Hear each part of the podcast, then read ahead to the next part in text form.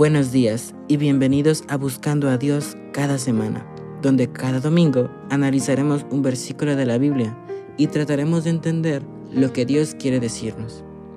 La reflexión del día de hoy se titula Dones y talentos. El versículo de la reflexión del día de hoy lo encontramos en Mateo 25, 28 y 30, que dice de la siguiente manera.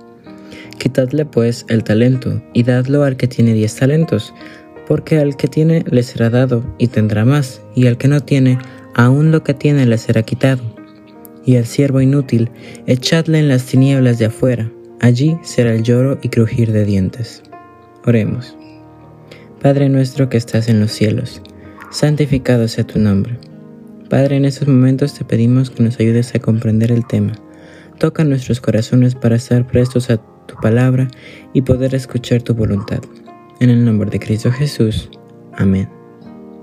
Como sabemos, Dios nos ha dado talentos o dones especiales a cada uno de nosotros sin excepción. Para algunos es el canto, para otros el tocar un instrumento, o tal vez la facilidad de hablar en público. Pero de una u otra forma, todos tenemos uno. Todos tenemos un regalo de Dios. Y lo que Él espera de nosotros es que usemos esos dones para compartir su palabra con todo el mundo. Él desea que nosotros seamos sus instrumentos para compartir su evangelio al mundo. Por eso es muy importante cuidar esos dones. Pues si por ejemplo yo tuviera el don del canto, pero me da pena cantar en la iglesia y nunca canto, entonces tarde o temprano perderé ese don justamente como dice el versículo. Pues al final de cuentas, los talentos son como una planta. Si se riega todos los días, se cuida y se le da sol, esa plantita florecerá y dará su fruto. Sin embargo, al no darle sol, agua o cuidado, esa planta morirá y se marchitará. De esta forma, debemos cuidar nuestros dones y talentos, recordando que son regalos de Dios. Por ello, hay que cuidarlos bien y practicarlos. Mi invitación para ti en esta hora es la siguiente. Si tienes o crees tener algún talento, no dudes en usarlo para la obra de Dios, pues en otra forma seríamos instrumentos de Satanás y no de Dios. No tengas pena o miedo. Si sabes cantar, canta en tu iglesia. Si tocas un instrumento, tócalo para Dios. Y si sabes hablar en público, predica la palabra de Dios.